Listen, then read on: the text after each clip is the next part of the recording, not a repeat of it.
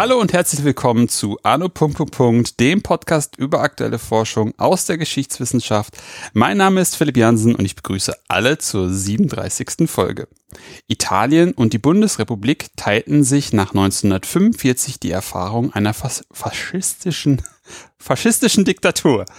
Kurze Zeit, boah, Kurze Zeit nach dem Ende dieser Erfahrung fanden die ersten demokratischen Wahlen in den beiden Ländern statt. Weitere folgten. Aber wie entwickelte sich in diesen und den kommenden Jahren und Dekaden die politische Kommunikation zwischen Wählenden und Gewählten? Wie entwarfen Zeitgenossen eine postfaschistische Politik in der Stadt? Darüber und über vieles mehr spreche ich mit Claudia Gatzka. Hallo. Hallo. Claudia, kannst du dich zu Anfang einmal kurz selbst vorstellen? Die Selbstvorstellung, ja. Da habe ich mich auch schon wieder nicht drauf vorbereitet.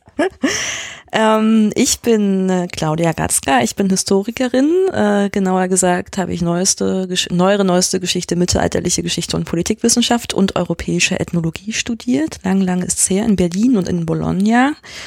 Habe in Berlin promoviert zu eben diesem Thema, über das wir heute sprechen, und zwar an der Humboldt-Universität bei Thomas Merkel und bin unmittelbar danach nach Freiburg ins schöne Breisgau gegangen, wo ich äh, bis Anfang des Jahres wissenschaftliche Mitarbeiterin in Vertretung war bei Jörn Leonhardt am Lehrstuhl und ähm, bisschen ins 19. Jahrhundert hineingefunden habe, so dass ich momentan ähm, ja hoffe, einen recht äh, breiten Überblick zu haben über Demokratie und Politikgeschichte Europas im 19. und 20. Jahrhundert. Aber eigentlich wissen wir Historiker ja, dass wir am Ende dann doch immer relativ wenig Ahnung haben. Aber probieren wir es heute mal.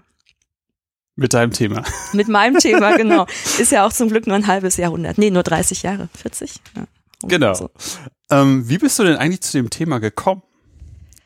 Gute Frage. Ich habe in Kürz, also in jüngster Zeit immer wieder den Eindruck, ähm, wenn ich mir Promotionsthemen von Kollegen äh, Kolleginnen und Kollegen ansehe, dass, dass es immer irgendwie biografische Ursachen gibt oder psychologische Ursachen dafür, dass sie irgendein Thema bearbeiten. In meinem Falle, ähm, wenn es so ein tiefliegendes psychologisches Thema gibt, dann womöglich das, dass ich äh, zwei Länder beforsche, aus denen ich quasi nicht stamme, weil ich aus, aus Ostdeutschland stamme und äh, die Bundesrepublik zwar mein Land ist, aber die Prägung und die politischen Beobachtungen, die ich von zu Hause mitbekommen habe, eben von dieser Fremdheits- oder sagen wir mal Verfremdungserfahrung geprägt sind. Äh, und eine Demokratie zu verstehen, die meine Eltern nicht so ohne weiteres verstehen, das ist vielleicht so eine tiefer liegende psychologische Prägung. Ansonsten kann ich mich erinnern, der aktuelle oder der konkrete Anlass war seinerzeit das Reden in vielen äh, politischen Talkshows über das Problem der Bürgernähe und das Problem der Politik und Parteienverdrossenheit. Das waren so die Jahre bevor Pegida begann, lang, lang vor der, äh, vor dem Flüchtlingsboom, wie ich ihn nenne, und anderen Problemen. So ein bisschen Stuttgart 21 die Zeit. Ähm, und die 90er Jahre, wo oder als schon die Politikwissenschaftler sehr viel über Politik und Parteienverdrossenheit sprachen. Ich glaube, das war Anfang der 90er auch mal ein Wort oder ein Unwort des Jahres. Und da fiel mir irgendwie auf, ah, es gibt Verständigungsschwierigkeiten zwischen den Wählerinnen und Wählern und den Politikern. Und ähm, daraus entwickelte sich dann dieses Thema. Und dann gibt's natürlich noch, gab es noch so mehr oder minder kontingente Einflüsse wie äh, Thomas Merkel äh, forscht äh, an einem Wahlkampfprojekt und wird Professor an der Humboldt-Universität. Ich werde seine Hilfskraft. Äh, er macht ein Hauptseminar dazu und ja, schwupps ist man, ist man da irgendwie dabei, ne? Mhm. Aber wie sah denn jetzt Politik oder fragen wir nee, andersrum. Ich wie bist du überhaupt auf die beiden Städte gekommen? Du hattest es gerade schon angedeutet, aber was ist das Spannende, das Interessante für dich gewesen, Italien und die Bundesrepublik zu nehmen? Ja, du hast Städte gesagt, das ist schön. Ah ja, die Länder. ähm, ja, ja, die Bundesrepublik lag, glaube ich, nahe, weil das einfach die Demokratie ist, in der ich selber lebe und ich finde es jetzt auch nicht problematisch, dass man ähm, dass man ein Interesse hat an der Genese der politischen Umstände, in denen man sich bewegt. Ja. Äh, Italien war mehr oder minder eine pragmatische Entscheidung. Ähm, also die erste Frage war, welche Fremdsprache möchte ich noch lernen? Äh, also wohin möchte ich ins Ausland gehen? Verzeihung. Und äh, da dachte ich mir, ja, Italienisch wäre schön, Italien ist schön, Bologna ist toll und äh, vor allem aber gab es natürlich auch systematische, historisch systematische Gründe dafür, die äh, Italien äh, und Deutschland zu vergleichen, weil es eben mit der faschistischen Erfahrung, aber auch mit der späten Staatsgründung, äh, der, der starken regionalen Diversität und dergleichen mehr äh, einige, einige gute Gründe dafür gab, ähm, sich diese beiden Demokratien anzusehen. Hm. Jetzt meine Frage, weil ich mir dann doch dachte, vielleicht sollten wir noch mal kurz darüber sprechen. Ähm, wie sah denn die Politik in den Nachkriegsstädten in Italien und der Bundesrepublik aus? Ja, Frage zurück, was meinst du mit Politik? Gute Frage. Politik, in Anführungszeichen. Also wie sah, wie sah einfach politisches, also wie, wie, wie, wie, wie, wie fand sich das überhaupt wieder? Ähm, weil ja zum Beispiel für die Bundesrepublik as I know, da halt viele Leute ja, viele Funktionsträger ja eher aus der, aus der, aus der, aus der Sparte sind geflüchtet oder waren mitunter auch Dissidenten oder auch nicht. Also so sehr viel unterschiedlich. Bei, bei Italien habe ich gar keine Ahnung. Deswegen bist du die Expertin und hast da vielleicht irgendwie Antworten. Mhm. Also zunächst mal hm, vielleicht als, als Anmerkung vorab. Ähm, ich schaue mir nicht so sehr das an, was wir institutionalisierterweise unter Politik verstehen. Also mhm. beispielsweise, was machen Kommunalpolitiker, wenn sie nach 45 wieder ins Amt gesetzt werden oder dergleichen mehr, sondern ich schaue mir an, wie Wählerinnen und Wähler respektive Bürgerinnen und mhm. Bürger oder die Zeitgenossen nennen sich selbst immer der Mann von der Straße, das ist so das, äh, die Selbstbeschreibung, wie die Politik wahrnehmen oder beobachten können. Also ich habe sozusagen immer diese, diese Beobachtungsperspektive ähm, im Kopf. Und da würde ich sagen, Politik in Italien nach Ende des Faschismus beginnt relativ klar, oder was heißt beginnt, setzt ein relativ klar mit Ende des Krieges und mit Ende, was in, in Norditalien ist das auch ein Bürgerkrieg zugleich, ähm, und zu dem Zeitpunkt, da plötzlich neue politische Akteure, eben die Gewinner des Bürgerkrieges, die äh, Resistenza-Akteure, äh, sich durchgesetzt haben, äh, die deutschen Besatzer abgezogen sind und diese Resistenza-Akteure anfangen, in die Rathäuser zu gehen, ihre Fahne zu hissen, dort die äh, Ämter zu besetzen, die Büros zu besetzen und sich sofort als neue politische Akteure ich nenne das auch Herren im Sinne von, das ist ein Herrschaftswechsel, inszenieren und die Italiener können sozusagen von einem Tag auf dem anderen beobachten, wie sie, äh, wie die Farbe des Rathauses wechselt, wechselt. Vorher saßen da das, die Akteure, die die Zeitgenossen Nazifaschisten nennen, also äh, deutsche Besatzer und eben die mit ihm, mit ihnen kollaborierenden äh, Italiener.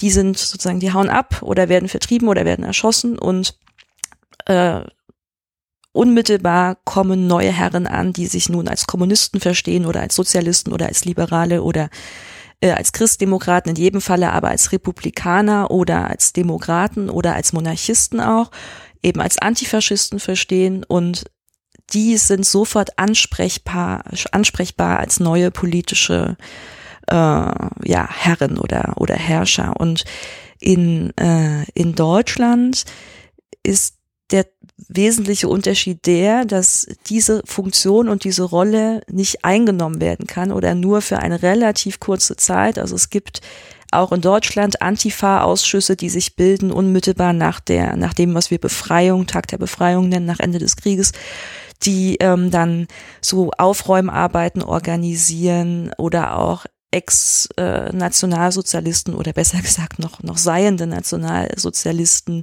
äh, zu Arbeitseinsätzen heranziehen. Also so eine Art ähm, Neuordnungsmaßnahmen vor Ort so graswurzelartig organisieren. Das sind auch Sozialdemokraten, Linkssozialisten, äh, eh, Vertreter ehemaliger bürgerlicher Parteien, Katholiken dergleichen mehr.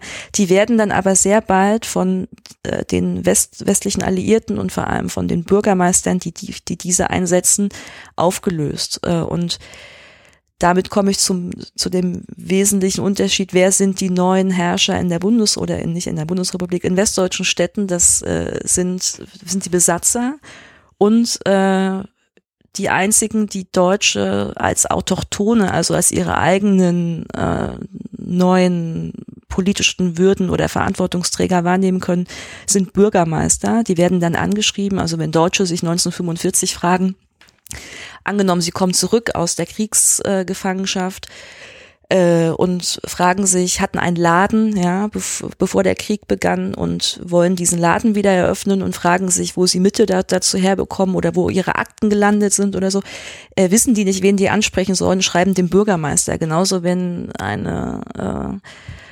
Kölner Ehefrau nach Hamburg äh, reisen möchte im Jahre 1948 und nicht weiß, wann die Züge fahren, ja, dann schreibt sie dem Bürgermeister, weil sie nicht weiß, wen sie sonst ansprechen soll. Und Italiener haben für diese Art von Funktionen äh, wissen ganz genau, wen sie in ihren Städten ansprechen sollen, Vertreter der neuen antifaschistischen Parteien, der neuen demokratischen Parteien.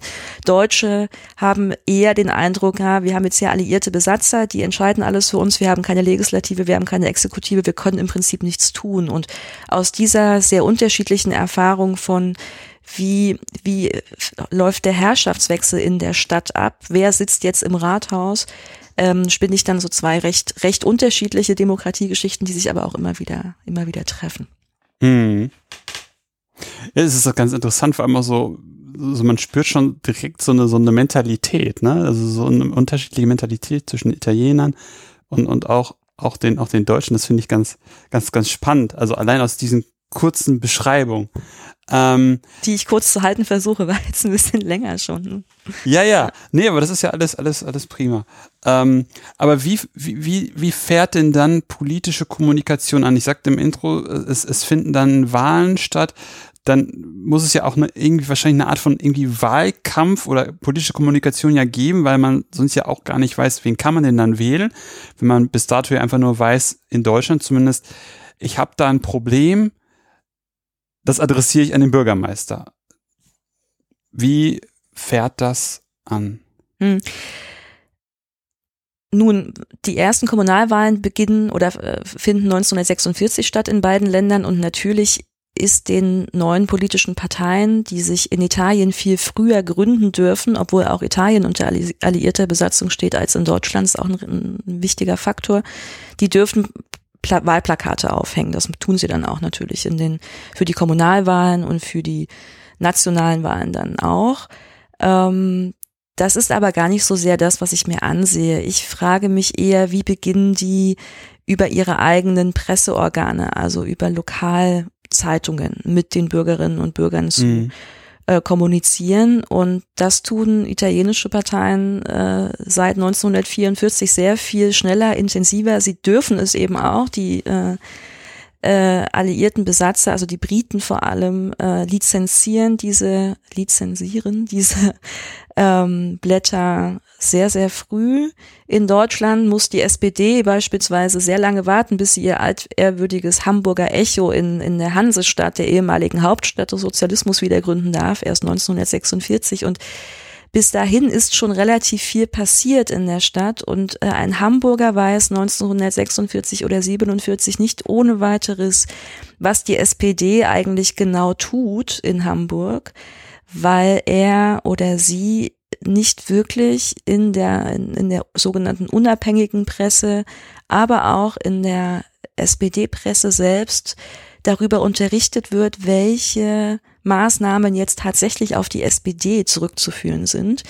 Welche Partei was tut, das ist in Deutschland in den 40er Jahren, auch später noch, gerade für so kommunalpolitische Fragen, ähm, schwer herauszufinden, weil das nicht beworben wird. Ganz anders als in Italien, wo äh, Kommunisten, die ich mir vor allem angesehen habe in Bologna, aber auch Christdemokraten, die zum Beispiel in Rom tätig sind, äh, also kommunalpolitisch tätig sind, die bewerben ganz klar ihre Aktivitäten dort, ihre urbanen Aufräummaßnahmen, aber auch ihre ihren Einsatz für sowas, was äh, öffentliche Moralität angeht. Das ist sehr wichtig in der Nachkriegszeit. Ne? Die Zeitgenossen äh, hadern mit Schwarzmarkt, mit Prostitution, mit Kriminalität und dass italienische Parteien da vor Ort sozusagen neue Ordnung moralischer Art auch stiften, mit der Polizei zusammenarbeiten, solche Dinge.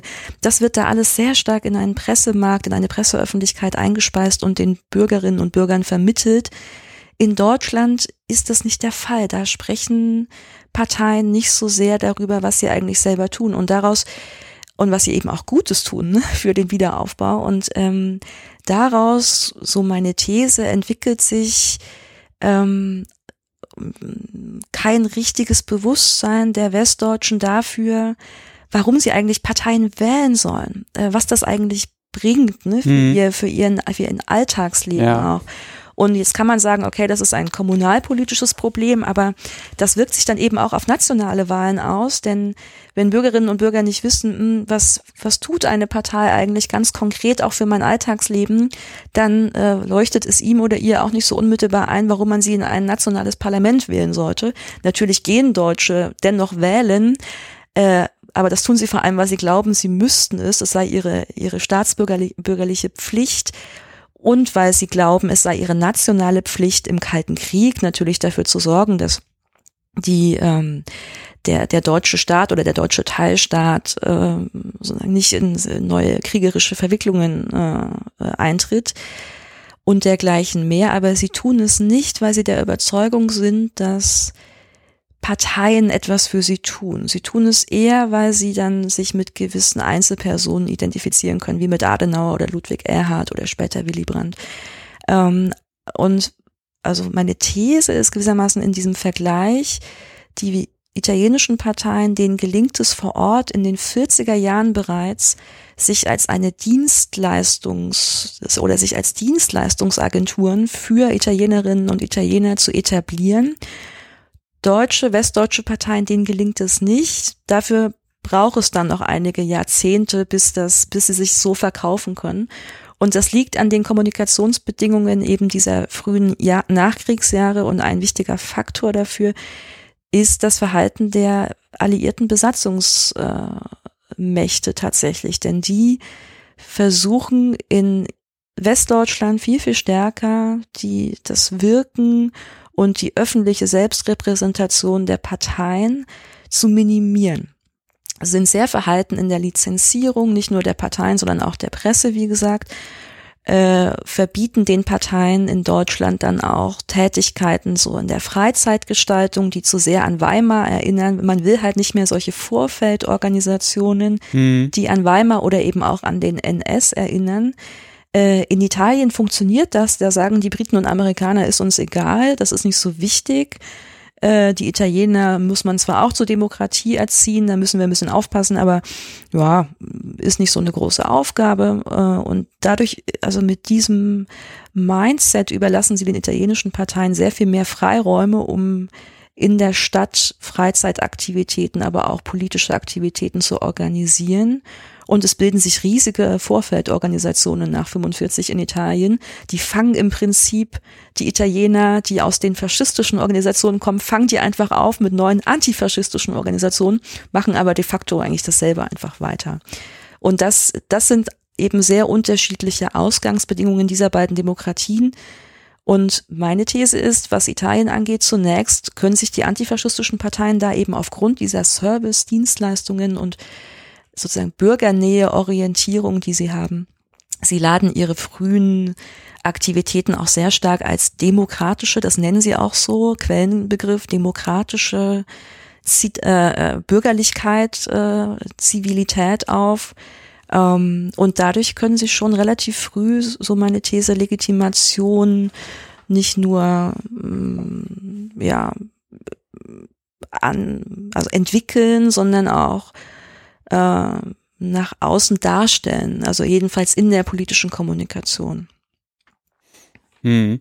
Finde ich ganz spannend, diesen Begriff von Agentur, weil, weil jetzt in so einem modernen Begriff von Agentur ist die ja immer bestrebt, sozusagen einerseits über das, also über das, was sie tut, zu sprechen, um Wirkung zu generieren. Das finde ich ja ganz interessant, wenn, wenn, wenn das dann halt von vornherein so drin ist und dann halt so ein, so ein Ding, so, so, man, wenn man was tut, kann man drüber sprechen, dass das sich eventuell als aus parteilicher Ideologie, also Idee heraus, das so befruchten kann und auch irgendwie antreiben kann. Ähm, und dann dieser Motor einfach in Italien sein kann, während dann halt in, in Deutschland gesagt wird, nein, nein, nein, nein, nein. Ihr erstmal kein Presseerzeugnis, na, nur Plakate ist okay, hm. Parteien gründen, na, gucken wir uns, überlegen wir uns mal. Das ist ganz interessant.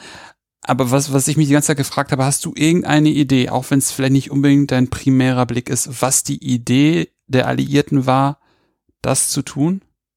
Also eben die deutsche Politik so, ja, straff, sehr, ich weiß gar nicht, wie ich das sagen soll, also halt sehr klein zu halten vielleicht. Hm. Ich habe einiges dazu gelesen, das ist aber schon ein paar Jahre her. Es gibt dazu Literatur. Ich will gar nicht da mhm. Hm, jetzt Hypothesen anstellen, die andere, die sehr viel besser mhm. da informiert sind, widerlegen könnten. Aber wenn ich erinnere mich, dass die Alliierten, also wir sprechen jetzt immer von den Amerikanern und den Briten, zu ja. den Franzosen habe ich nicht so gearbeitet, ähm, zunächst selbst von dieser deutschen Tradition des Parteienwesens nicht so recht überzeugt sind, weil das in ihren Ländern anders funktioniert und sie in keinem Falle zurück wollen zu diesem Weimarer Parteienstaatsmodell.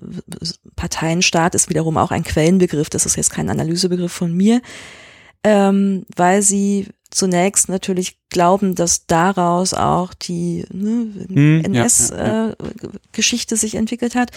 Zum anderen ähm, ist das auch einfach eine Herrschaftstechnik der Alliierten. Also es gibt eine neuere, ähm, neueres Promotionsprojekt, das ist schon abgeschlossen ähm, von einem Kollegen. Das Buch ist noch nicht erschienen, aber der argumentiert, dass die Briten in ihrer Besatzungszone so eine, so eine Art äh, Indirect Rule gewissermaßen, also wie in Indien oder so auch, also mit so einem äh, Modell gewissermaßen agiert haben und sehr strategisch äh, gewisse Funktionseliten in Gewerkschaften, auch in Parteien angesprochen haben, in Verbänden sowieso, um mit denen dann sozusagen zu paktieren und zugleich äh, Massenbewegungen, die dahinter stehen könnten, sozusagen niederzuhalten, beispielsweise eben zu verhindern, dass die Gewerkschaften, die Kommunisten, die Sozialisten in den 40er Jahren angesichts der Hungerproblematik mhm. in irgendeiner Form große Demonstrationen veranstalten und dergleichen mehr.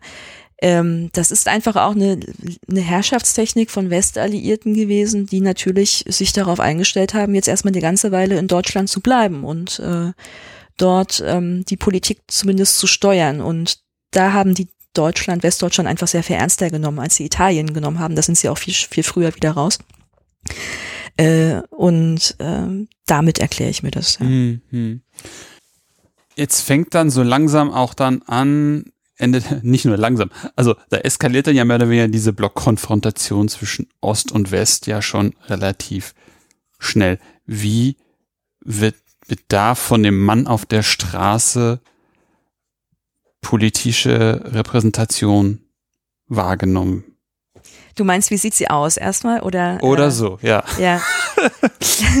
ähm, ja, in der Tat kann man, ist es so, das Interessante am Kalten Krieg ist, dass er im Grunde ja hoch, also ein komplexes politisches Gefüge ähm, höchst vereinfacht, ne? Also indem er, indem er so eine Bipolarität schafft, ne? Also Italiener und Deutsche können sich gleichermaßen fragen, ab, 18, äh, ab 1948, 49, als die ersten nationalen Parlamentswahlen stattfinden, bin ich links oder bin ich rechts? Ja? Äh, will ich irgendwie, wenn ich SPD wähle, ähm, vielleicht Gefahr laufen, ja, dass irgendwie mit Moskau paktiert wird, so wird es jedenfalls dargestellt, mhm, mhm. vor allem äh, von den Christdemokraten. Oder bin ich für die Westintegration, bin ich für ähm, eine starke Allianz mit äh, transatlantischer Art und eben mit den westlichen äh, Mächten. Und ähm, häufig ist die einfache Frage auch, bin ich Antikommunist oder bin ich nicht so ganz Antikommunist? Äh, und vor diesem Hintergrund, so argumentiere ich in diesem Buch, äh, kann man die Stadt, äh, sei es jetzt Hamburg, sei es Bologna, als so eine Art Kampffeld des Kalten Krieges begreifen, weil man in beiden Städten gibt es sowohl äh, kommunistische Parteimitglieder als auch christdemokratische Parteimitglieder. Äh, in Hamburg natürlich nicht so viele Kommunisten, sondern mehr Sozialdemokraten. Aber die SPD wird in der Bundesrepublik genauso quasi in die linke Ecke, in die kommunistische Ecke gerückt, wie, wie die, die kommunistische Partei in Italien auch. Insofern ist das strukturell vergleichbar. Und dann habe ich mich gefragt, wie, wie sieht dieser Wahlkampf auf den Straßen aus und wie sehr erinnert er die Zeitgenossen unter Umständen an das, an das sehr gewalt- und konflikthafte ähm, ja, Gebaren der Parteienmitglieder in den 20er Jahren und frühen 30er Jahren in mhm. Deutschland. Mhm. Und ja, im Grunde gibt es diverse Parallelen zu den 20er und 30er Jahren, die in den 40er und 50er noch zu beobachten sind in beiden Ländern. Ja, überrascht dich das? Ein bisschen, ja. Wieso? Weiß ich nicht. Aber ich, das ist wahrscheinlich mal so dieses, so dieses, so dieses äh, Schalterprinzip, was man so ein bisschen im Kopf hat, was ja eigentlich Quatsch ist, was ja auch in den letzten Jahren massiv als Mythos dargestellt wird, ne, weil du bist nicht von heute auf morgen der knallharte Antifaschist beziehungsweise äh, Freund äh, der transatlantischen Verbindung. Ähm, okay. Ja, nun, ähm, also die Parallelen betreffen vor allem sozusagen ästhetische, expressive, körperliche Praktiken auf der, auf den Straßen und Plätzen. Sie sind, so würde ich auch sagen, mh, mm, womöglich sogar in Italien weniger ausgeprägt als in Deutschland, aber wie auch immer. Äh, genaueres in dem Buch. Äh, in jedem Falle betrifft das sowas wie die Plakatierung, Aufmärsche, Demonstrationen, natürlich kleiner Art. Ne? Also mhm. Aufmärsche im westdeutschen Wahlkampf dürfen maximal in Viererreihen stattfinden, müssen auch ordentlich angemeldet werden und dergleichen mehr, müssen 1949 natürlich auch von den Militärregierungen ähm, genehmigt werden, aber es gibt sie noch. Es gibt auch so Lautsprecherfahrten, also es gibt ungeheuer viele Lautsprecherwagen mit so riesigen Lautsprechern drauf, die durch die Stadt fahren. Kannst dir vorstellen, dass das die äh, Westdeutschen äh, eher stört, als dass sie sich darüber freuen. Wenn man Bilder dessen sieht, dann sieht man lediglich Kinder, die, die da irgendwie Interesse haben. Mhm. Ähm, es werden Ungemengen, Unmengen von Flugblättern verteilt. Ähm, genau, die Plakatierung habe ich schon genannt. Die darf zu Beginn der, der Wahlkampfgeschichte ähm, nach, den, nach 1945 auch noch relativ breit stattfinden, wird mehr und mehr eingeengt. Also anfangs darf man zum Beispiel noch in Deutschland an Bauzäunen und Ruinen auch äh, frei plakatieren. Das wird dann danach mehr und mehr verboten. Auch sowas wie Kreuzungen äh, oder Einmündung, also Parkanlagen oder Kirchengebäude, all das. Da gibt's mehr, mehr und mehr ausgreifende Sperrzonen werden darunter, werden darum äh, dann ge gezogen in den 50er und 60er Jahren. Äh, also die Plakatierung nimmt mehr und mehr zu, die ist anfangs der, der Bundesrepublik noch sehr viel ähm, sichtbarer. Das gleiche gilt für Italien. Also anfangs können sich die Parteien da sehr viel austoben und den Kalten Krieg gewissermaßen körperlich, symbolisch, bildlich sehr stark in die Stadt tragen. Das führt dann eben in der städtischen Öffentlichkeit in beiden Ländern zu, zu Konflikten darum, wie viel Raum und wie viel Platz will man den Parteien eigentlich geben und mhm. ähm, wie diese Konflikte dann aussehen und wie das verregelt wird und welche Politikkonzepte damit äh, einhergehen, das schaue ich mir dann an Detail an. Ähm, nun hat man aber für Bund, die, die Bundesrepublik hat ein Politikwissenschaftler Jürgen Falter mal ähm, das Diktum formuliert, die Wahl von 1949 sei die letzte Wahl der Weimarer Republik gewesen. Das finde ich wiederum zu, zu, das, das geht zu weit. Ich würde schon sagen, es gibt viele Gründe dafür, warum man die ersten, den ersten Wahlkampf von 1949 äh, als genuin ersten der Bundesrepublik ansehen kann. Und das hat eben damit zu tun, dass vor allem die Sozialdemokraten zwar noch an altes, an das alte Repertoire ähm, von politischer Kommunikation der ersten Hälfte des 20. Jahrhunderts anknüpft, also an das, was äh, ich mit anderen äh, Mass Massenpolitik und Straßenpolitik nenne. Zugleich merken aber vor allem die führenden Funktionäre in den Städten, gerade in Hamburg, wo die SPD Regierungspartei ist inzwischen, dass sie beim bürgerlichen Publikum und eben nach 45 weiß man nicht mehr so sehr, wer ist jetzt eigentlich nicht bürgerliches Publikum. Da gab es schon so Nivellierungs- äh, Tendenzen in der Wahrnehmung durch den NS, durch die NS-Volksgemeinschaft. Also dass man beim Publikum das äh, sozusagen das Hamburger Abendblatt aufschlägt, ja, also das Blatt für alle, das Lokalblatt, das die ganze Hamburger Bevölkerung anspricht, dass man bei diesem Publikum nicht ankommt, wenn man äh, kreuz und quer zuplakatiert und die ganze Stadt äh, das ist ein Quellenzitat, zuschandelt. Ja, man spricht von der Verschandelung der Stadt oder mhm. der Zuschandelung der Stadt mhm. durch ähm, Wahlkampfmedien. Mhm. Das ähm, wollen sozialdemokratische Funktionäre, also die Führungsriege in der SPD in Hamburg auf jeden Fall vermeiden und dadurch, also mit diesem Ansehen, das ist schon 1949 zu beobachten, legen sie sich auch mit der Parteizentrale in äh, in Bonn äh, an, äh, die zum Teil noch Fackelumzüge machen will und die Hamburger sagen, nee, seid ihr bescheuert, machen wir nicht. Äh, kommt eh kein Mensch hin, äh, das wollen die Deutschen nicht mehr. Das sind so Lernprozesse, die sich äh, vor Ort beobachten lassen in den Städten und wie gesagt, das ist in den 40er Jahren schon der Fall. Ähm, die ältere Forschung argumentiert, solche Lernprozesse, das wird dann unter Westernisierung gefasst, brauche transnationale Beobachtung und Kontakte. Also die Deutschen würden das, ne, irgendwie die SPD zum Beispiel würde das von den Amerikanern, von den Skandinaviern, von den Briten lernen, wie moderne, in Anführungszeichen, ne, moderne politische Kommunikation funktioniert. Äh, ich würde sagen, nö, wenn wir uns lokale Quellen ansehen, das wissen die schon vor Ort relativ äh, früh von selber und das wissen sie schon sehr viel früher, als es die führenden Funktionäre in Bonn wissen, wie moderner Wahlkampf funktionieren soll. Vor allem, weil dieses Verschandeln, das ist ja wirklich, wirklich so eine Art, wie so der, der, der, der irgendwie normative Bürger.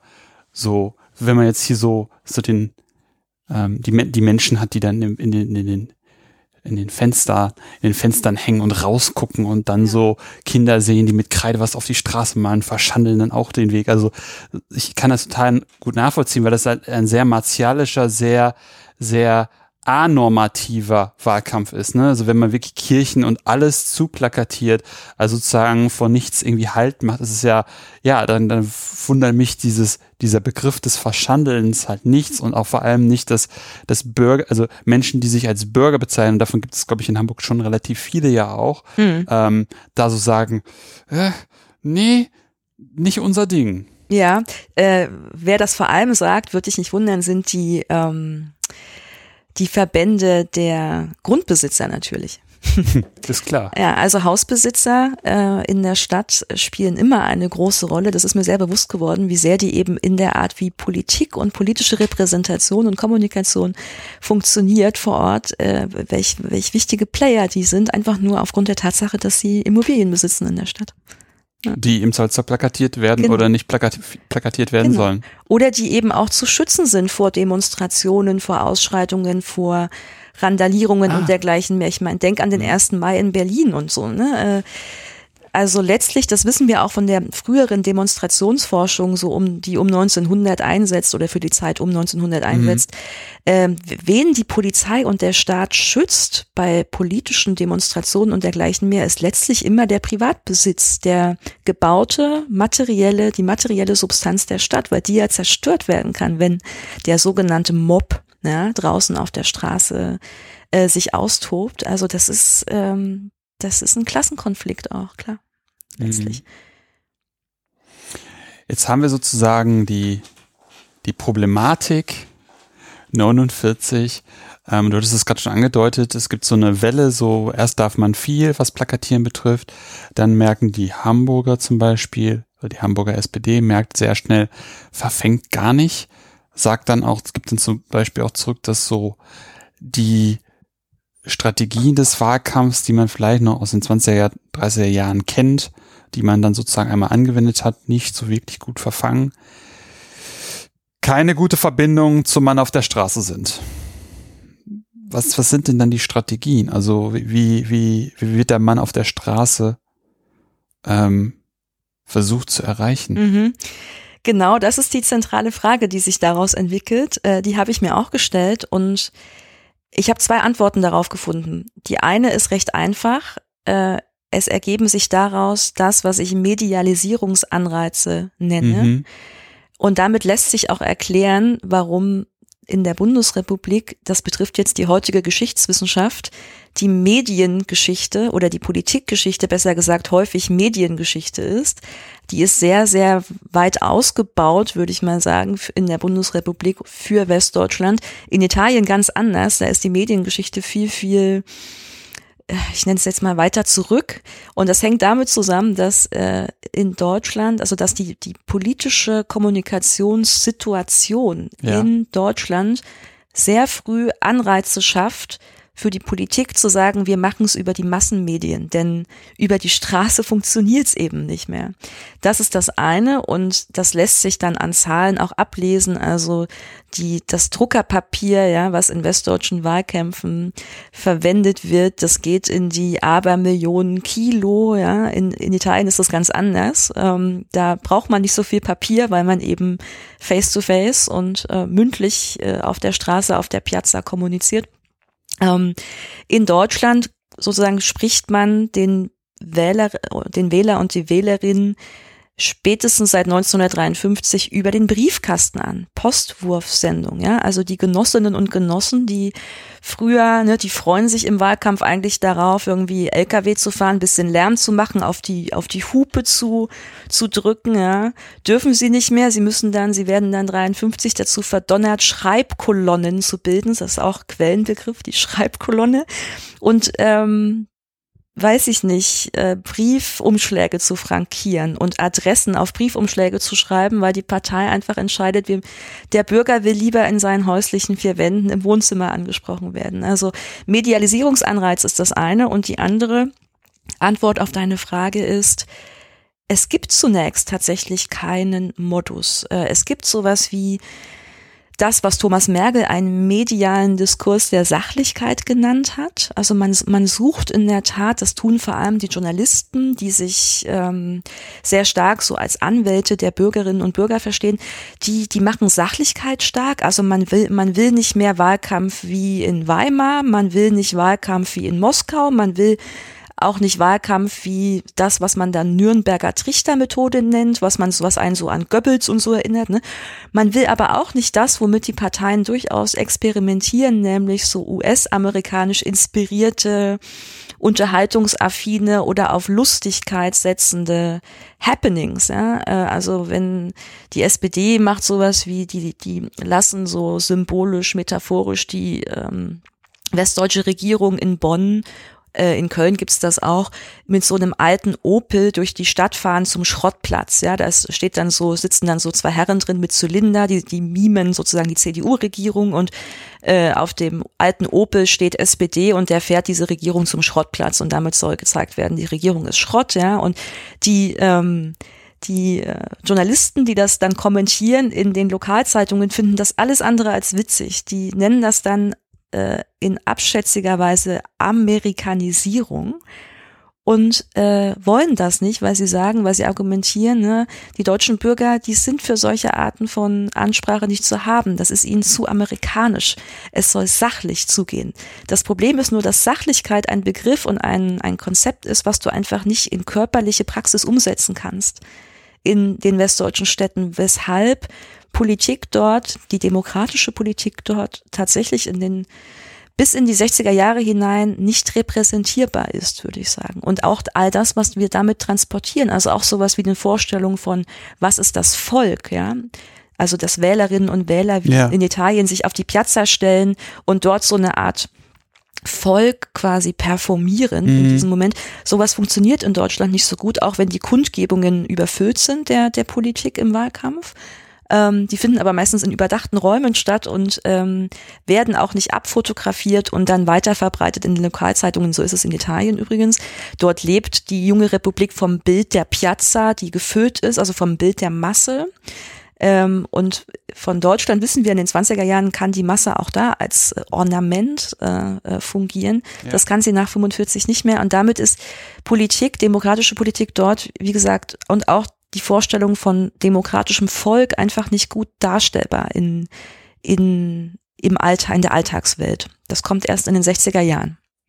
Durch gewisse Faktoren, die mhm. ich dann äh, analysiere in dem Buch. Ich musste die ganze Zeit so in mich hineinschmunzeln, weil ja Moment, weil wir ja gegenwärtig immer wieder bei Konflikten innerhalb, also über die beiden Partei, Parteien der großen Koalition hinaus, dann ja immer wieder so, so ein auf den Tisch Moment ist, jetzt wieder zurück zur Sachpolitik. Mhm. Und ich da irgendwie daran denken musste ja.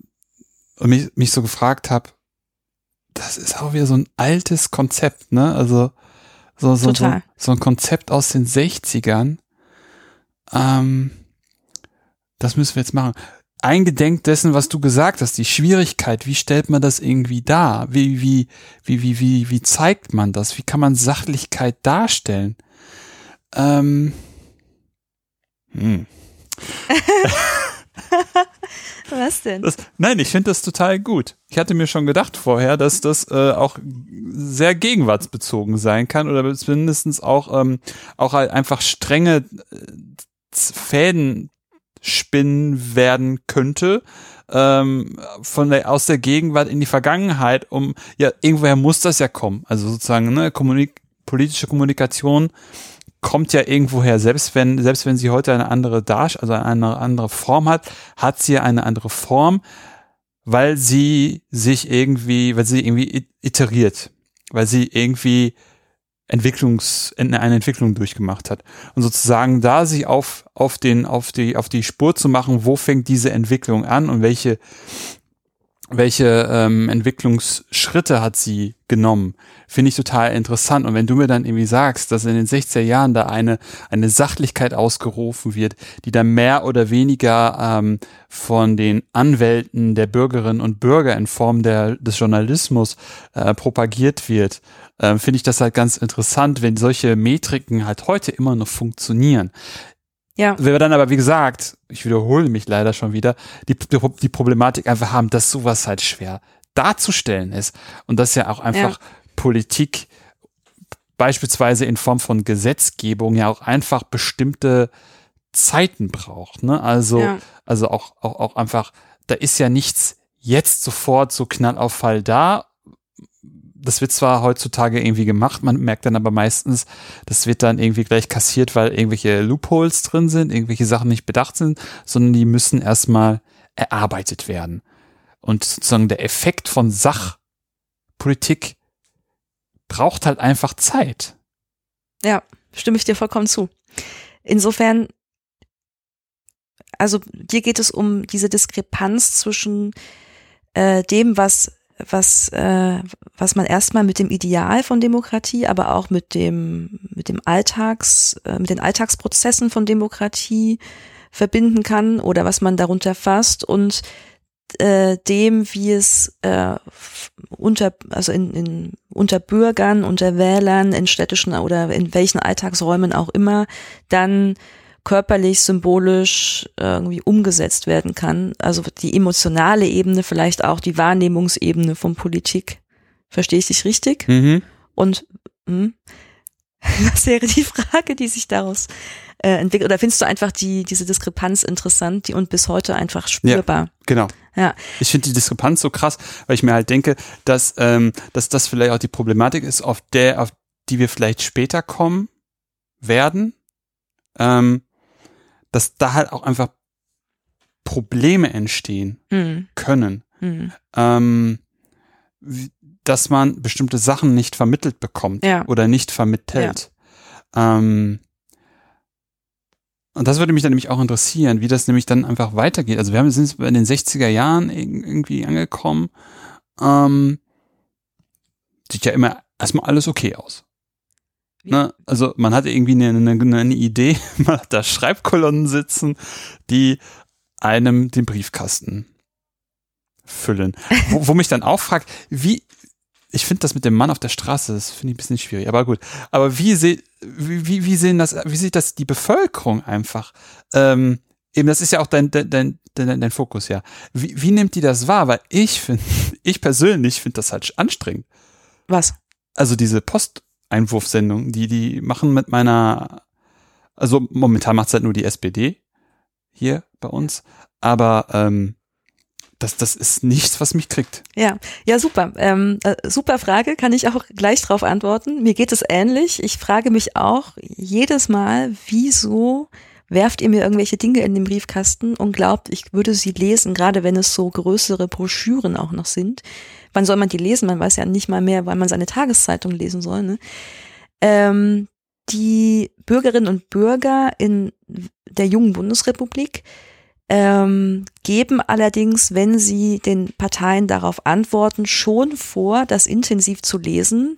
Die Journalistinnen und Journalisten, naja, meistens eher Journalisten, geben auch vor oder tun jedenfalls so, wenn sie in den Zeitungen darüber schreiben, in den Kommentaren und dergleichen mehr, dass äh, also die, die insinuieren oder oder ähm, malen so ein Bild äh, des Bürgers, der sehr rational ist, der sehr besonnen ist, der sehr genau die verschiedenen Druckmedien äh, studiert und dann oder durch die Stadt läuft und sich die verschiedenen Wahlplakate ansieht und dann überlegt, über die, ne, nachdenkt über die inhaltlichen Aussagen und dann abwägt, welcher Partei er seine, seine Stimme schenken werde und so. Das ist reinste politische Pädagogik, die da stattfindet von Seiten der Journalisten. Ähm, was, wie es realiter aussieht, kann man eher so beobachten äh, in Briefen an die Parteien, die ich mir dann angesehen habe, aber die schreiben dann natürlich, also diejenigen, die solche Briefe schreiben, sind meistens Wählerinnen und Wähler, die sich entweder sehr wichtig nehmen oder tatsächlich ein bisschen was gelesen haben und dann eben sich dazu äußern. Da kommt dann meistens sehr großer Widerspruch, also westdeutsche Bürger haben große Freude daran, den Parteien zu widersprechen äh, ihren Bundestagsabgeordneten zu erzählen, was sie für bescheuerte Luschen sind. Ähm, äh, so ein Gestus äh, an den Tag zu legen, dass sie sowieso viel besser wüssten, wie Politik funktioniert und so. Also die Deutschen sind durch und durch anti-autoritär, wenn man so will. Äh, jedenfalls treten sie so auf gegenüber den Parteien und Politikern, lassen sich überhaupt nichts sagen, glauben, sie, wüs äh, glauben, sie wüssten alles besser.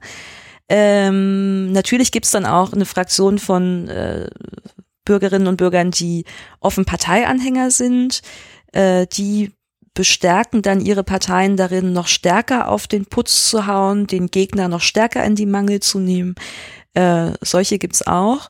Ähm, da sind die, die Reaktionen also unterschiedlich. Insgesamt würde ich aber sagen, doch, in den 40er und 50er Jahren ist diese Art von papiernäher Kommunikation, wie ich es nenne, äh, doch besser zumindest. Also im Sinne von, man verscherzt es sich mit dem sogenannten Mann auf der Straße weniger, wenn man äh, die Postwurfsendung per Post schickt, als wenn man auf der Straße anfängt, äh, eine, eine große Kundgebung abzuhalten und Lärm zu machen oder gar zu viel zu plakatieren. Die Deutschen regen sich übrigens auch immer gerade in Hamburg, wo das Wetter immer so, so schlecht ist, darüber auf, dass äh, die Wahlplakate die, ähm, die Stadt äh, verschmutzen und verdrecken. Äh, also, in den 40er, 50ern funktioniert das mit Papierwerbung, würde ich sagen, ganz gut dennoch, ähm, nee, nicht dennoch, sondern die Alternative oder die Rückfrage an dich wäre, was ist die Alternative zu Papiererwerbung? Eine Alternative gibt es, also die Idee dazu gibt es schon in den 50ern, die entwickelt sich dann in den 60ern zu einer verbreiteten Wahlkampfpraxis, nämlich der sogenannte Hausbesuch. Du oh guckst, Gott. Ja. du guckst sehr begeistert.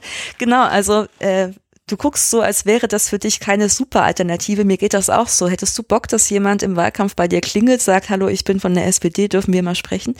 Ähm, das kenne ich nur von religiösen Gruppen. ja, äh, genau. Und äh, die sind dafür dann meistens auch ein bisschen geschult. Und genau das ist das Problem der deutschen Parteien. Äh, sie haben meistens die Ressourcen nicht, um ihre Mitglieder zu schulen oder auch ihre Abgeordneten ausreichend zu schulen.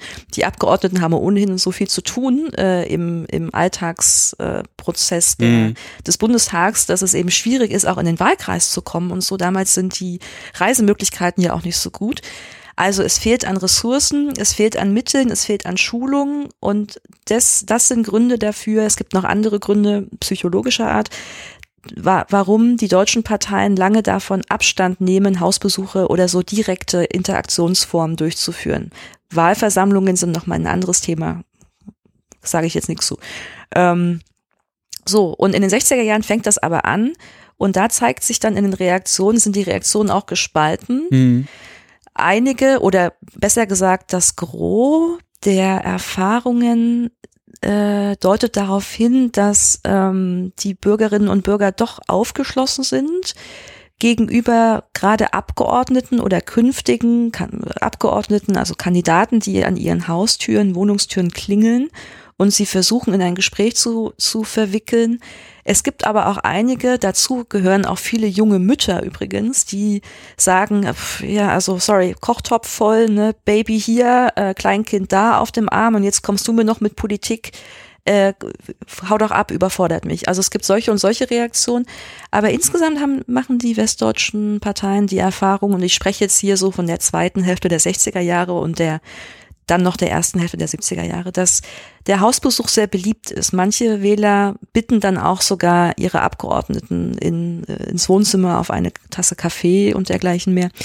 Das ist, das darf man sich aber anfangs nicht so sehr als wirklich harte politische Diskussion oder so vorstellen, sondern eher als so eine Art Vertriebsgespräch, wie ich das nenne. Also der Kandidat kommt, lässt seine Visitenkarte da, fragt, wie es einem geht, äh, ob man irgendwie Sorgen und Nöte hätte und äh, wenn ja, dann könnte man sich doch bei der Partei melden. Das sind dann so, also über diese kommerziali also diese ja, Kommerzialisierung gewissermaßen der politischen Face-to-Face-Kommunikation, ähm, Kommerzialisierung im Sinne von, man agiert jetzt nach Vertriebslogiken. Ja.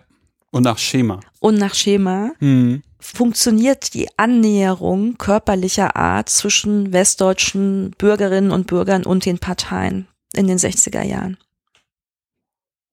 Ja, die körperliche Annäherung. Ich dachte, das ist ein, ein, ein sehr wichtiges, also gerade das körperliche ist ein sehr wichtiges Adjektiv. Weil ich mir auch so denke, so ja, mag ja sein, auch wenn auch, auch wenn auch von einem Wahlstände sind und man kommt, geht da des Weges und wird da irgendwie angesprochen, ist die körperliche Nähe dann ja auch da. Ähm, aber ich, ja. Den Wahlkampfstand gibt's äh, gibt's aber äh, damals noch nicht in den 60ern. Ja, ja, ja, ja, ja. Äh, immer noch so aus der Gegenwart gesprochen, weil diese ja. Hausbesuche, ja. die kenne ich halt nicht, die kenne ich nur aus Loriot. Ja. Ähm, was ja auch ganz witzig ist. Aber ähm, ich finde das, finde das sehr schwierig. Also und auch, auch, auch so, daran hat sich ja spannenderweise nichts geändert, ne? Also selbst wenn es dann die, die Evolution des Wahlstandes dann heutzutage gibt. Mhm, der entsteht Ende der 60er tatsächlich. Oder dann, also dann ist er auch schon, hat dann auch schon einige Dekaden auf dem Buckel. Ähm, die Problematik des, wie spreche ich den Bürger an, wie bekomme ich es hin, Gehör zu, zu, zu bekommen, wie bekomme ich es, also Zugang? Ob es jetzt, also früher dann vielleicht in die Wohnung, ins Haus, Zugang jetzt mit Aufmerksamkeit, ähm, seinen Weg unter, also den Weg des, Bürger, des Bürgers, der Bürgerin kurz zu unterbrechen und sozusagen mhm. abzuschwenken und zu sagen, let's talk about politics. Ähm, ah, das ist halt immer noch sehr, sehr äh, grob. Ja, also es ist auch schwierig. Ich würde auch sagen, ist ähm, der Hausbesuch Ende der 60er, Anfang der 70er war auch einfach, der ja eben heute in der Form nicht mehr durchgeführt wird, war auch einfach Ausweis einer Zeit, die tatsächlich politisierter war im Sinne von, ist ein schwieriges Wort, sollte man definieren, politisierter im Sinne von, es gab gewisse politische Fragen und Probleme, die den Deutschen auf den, ähm, auf dem Herzen lagen, klingt jetzt so emotional, naja, mir, mir äh, am Herzen lagen, besser gesagt. Hm, mir fällt gerade kein, keine bessere Formulierung ein. Äh, und da ging es vor allem um, äh, um die Frage der Aufwertung der D-Mark und äh, dann in den 70er, frühen 70ern die, das Problem der Inflation. Also die Frage, was passiert mit unserem Geld, du kannst dir gar nicht vorstellen, wie sehr das die den deutschen Wahlkampfdiskurs bestimmt hat und wie sehr das damals politisierend gewirkt hat. Also die Frage, was passiert mit unserem Geld, was passiert mit unserem Wohlstand, dann diese Erfahrung der Deutschen, der Hyperinflation aus den 20er Jahren, die psychologisch echt nicht zu unterschätzen ist, das hat in den, das hat 69 und 72 neben der neuen Ostpolitik und so und Brand und ne, das war auch alles wichtig, aber am wichtigsten, das wichtigste Gespräch vor Ort war tatsächlich Aufwertung der D-Mark, Inflation, was passiert mit unserem Geld. Und ähm, das, also da wird man dann als Bürger womöglich 69 doch auch, naja, man fragt dann vielleicht an der Haustür, wenn da auf einmal so ein SPD-Heini vor einem steht, fragt man vielleicht mal. Oder man geht, das taten die Deutschen dann sehr, sehr massenhaft, dann doch mal in die Wahlveranstaltungen und fragt mal nach. Und das haben die westdeutschen Parteien dann geschickt gemacht. Also um das kurz zu erklären, es gibt so meine These, eine sogenannte Hochzeit oder Hochphase gelingender politischer mhm. Kommunikation in Westdeutschland. Mhm. Das ist 1969 und 1972. Und das hat damit zu tun, dass wir eben, es gibt ein, eine Problemlage. Die Deutschen sind, ich sag es mal, besorgt, ja, um mal an heutige mhm. Semantiken anzuknüpfen. Äh, und zugleich gelingt es der Politik in sehr geschickter Weise darauf zu antworten mhm. und ihr Angebot ja. anzupassen. Das tun sie zum Beispiel mit so Veranstaltungsformaten, wo sie tatsächlich bekannte Politiker wie Karl Schiller, zum Beispiel den Wirtschaftsminister, hinstellen und die Bürger ihnen Fragen stellen lassen. Also so äh, die Bürgerantworten der Politiker, äh, Entschuldigung, der, die Bürger stellen Fragen, der Politiker äh, äh steht Rede und mhm. Antwort. Mhm, ja. Das ist ein Format, das ungeheuer gezogen hat.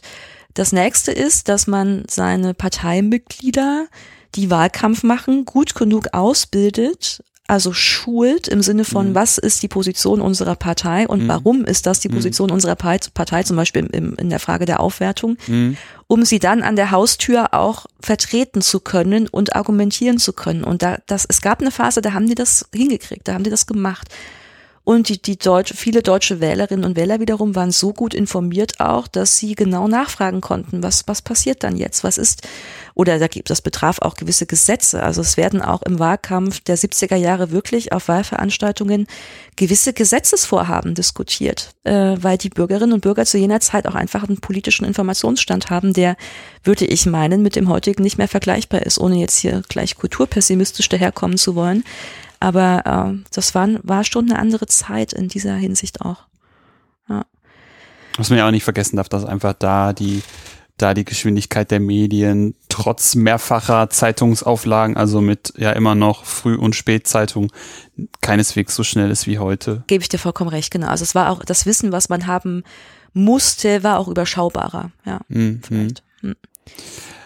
Ganz witzig, ähm, weil, weil du gerade von Brand sprachst. Ich weiß nicht genau, ob ich das Brandding im Kopf habe, aber ich, ich habe so im Kopf, dass Brand ja auch so einer war, der, wo es ja durch, also ich glaube, es ist Brand, dass es da von ihm auch Fotos gibt, wo er eben bei den Bürgerinnen und Bürgern auf der Couch sitzt mit Käffchen in der Hand und irgendwie über Politik redet. Ja.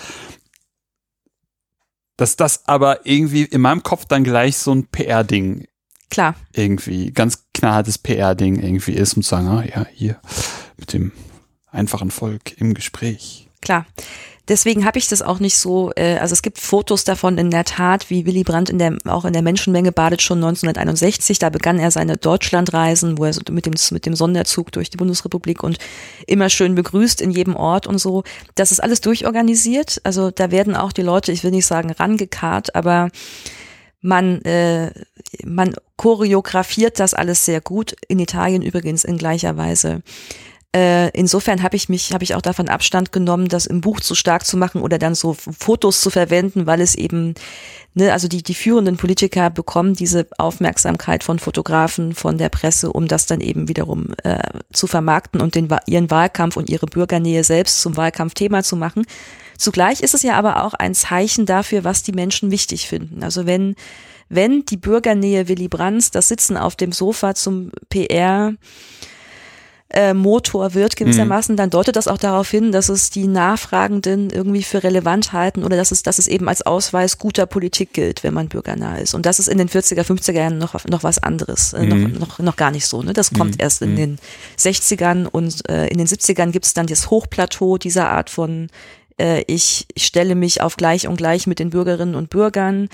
Äh, da machen dann auch viele Wähler auf einmal Wahlkampf tatsächlich für SPD und CDU, gehen in Wählerinitiativen und dergleichen mehr. Es ist einfach eine, eine abgefahrene Zeit. Können wir uns echt nicht vorstellen, was gerade 72 einfach los ist. Das ist ja auch so ein Entscheidungswahlkampf. Ne? Will man Brand weiterhin als Kanzler äh, oder nicht? Es gab das Misstrauensvotum. Also 72 ist eine Hochmobilisierungsphase in der Bundesrepublik. Äh, da sind wir heute selbst mit Fridays for Future oder so meilenweit von entfernt, was damals an Politisierung war.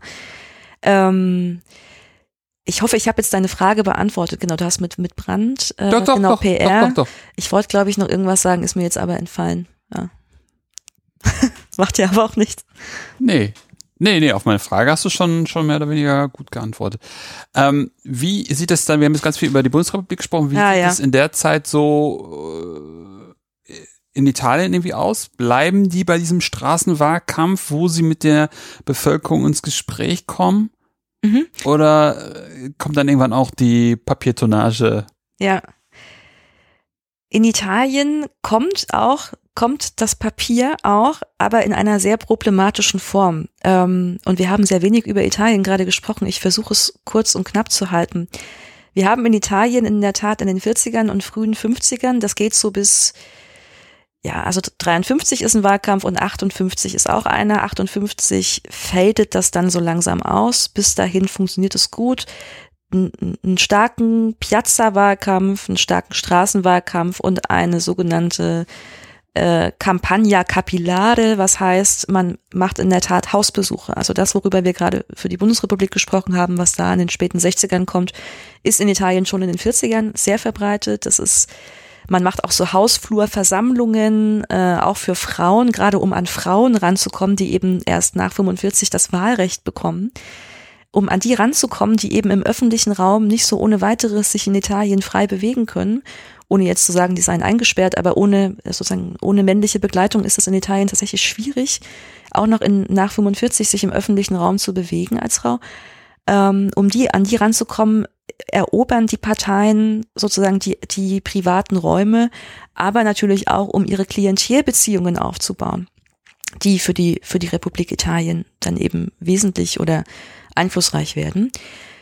So, und weil äh, das so gut funktioniert, in den ersten, sagen wir, zehn Jahren der Republik können die italienischen Parteien, aber auch die Beobachter aus Presse und Publizistik nie so richtig davon ablassen.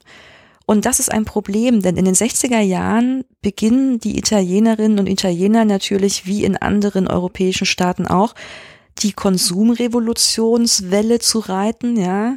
Was bedeutet, sie schaffen sich irgendwie Haushaltsgeräte an, sie schaffen sich vor allem einen Pkw an, wenn sie können, und sie fahren häufiger ans Meer, in den Urlaub, solche Dinge. Sie werden zu Konsumbürgern und sind dadurch mehr und mehr schwer erreichbar. Ja.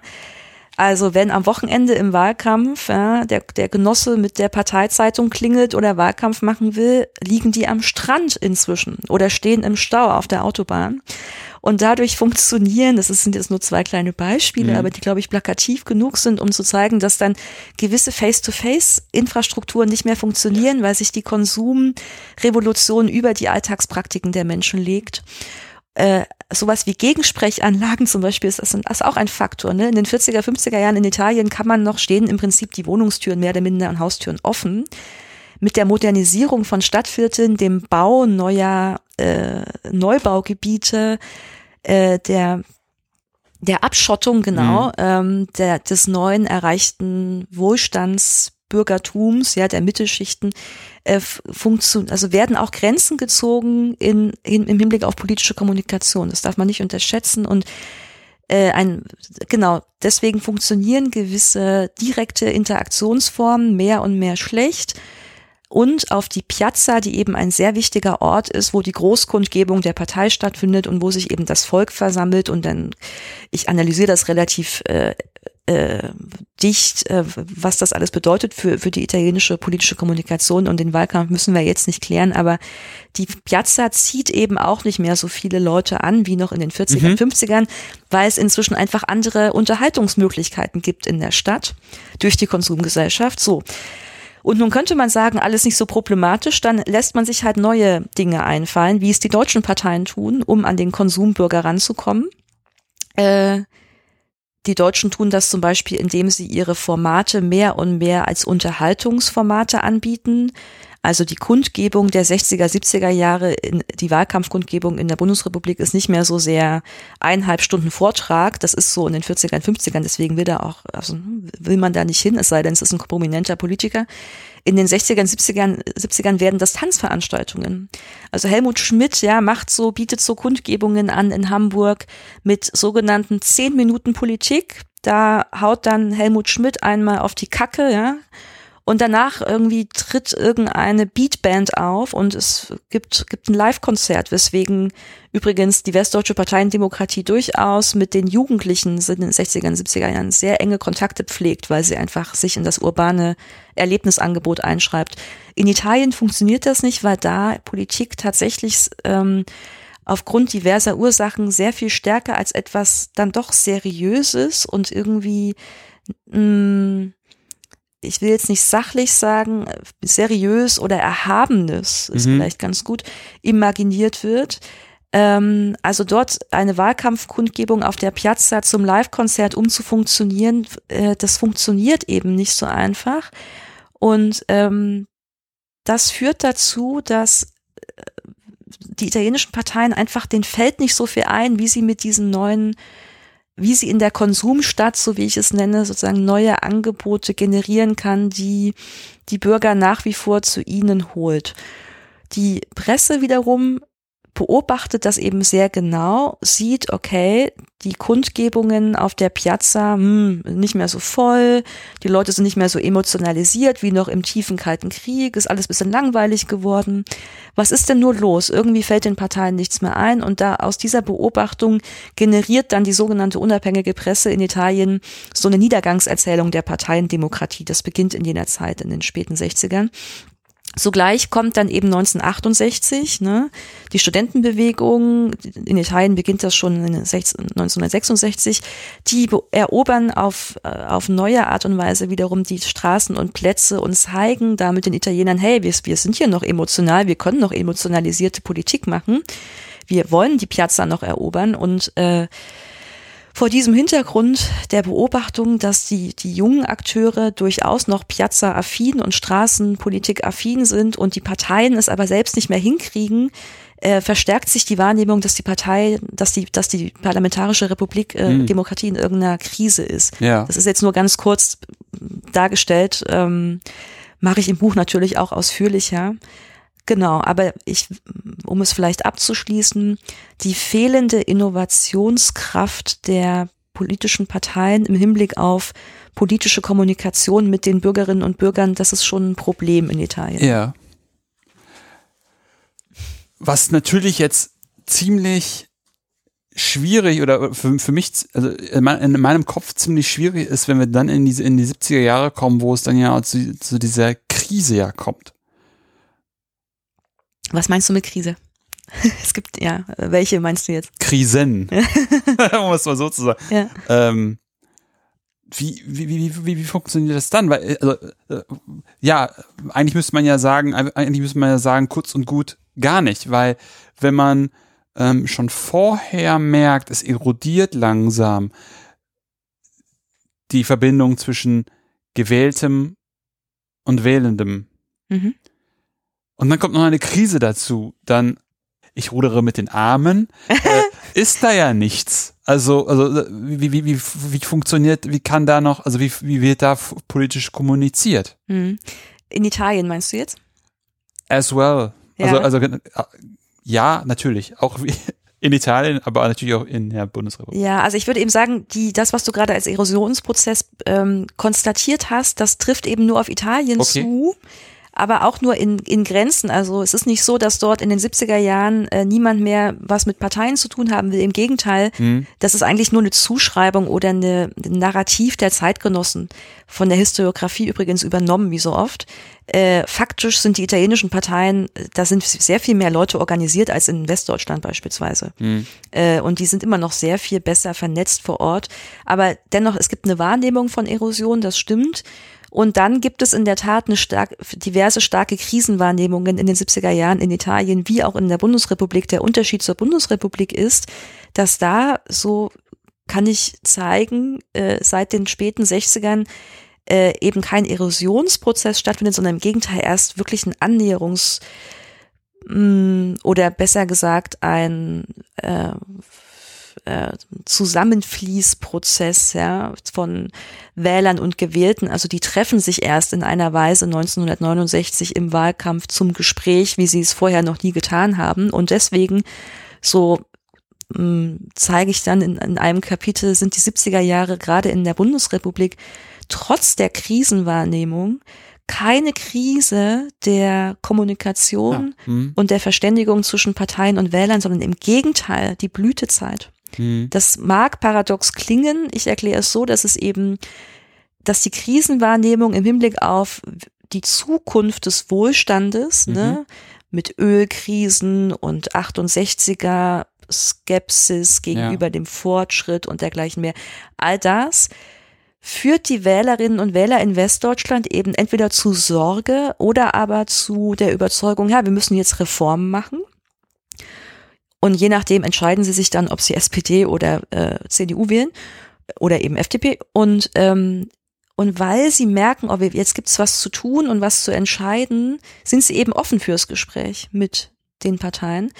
Äh, und dahinter steht natürlich aber auch eine die Überzeugung in die Machbarkeit und in die Vertrauenswürdigkeit deutscher Politik. Also das funktioniert auch nur, weil die Westdeutschen in den 70er Jahren noch der Meinung sein können, ja, die, unsere Politiker können schon Gesetze machen, Reformen durchsetzen und dergleichen mehr.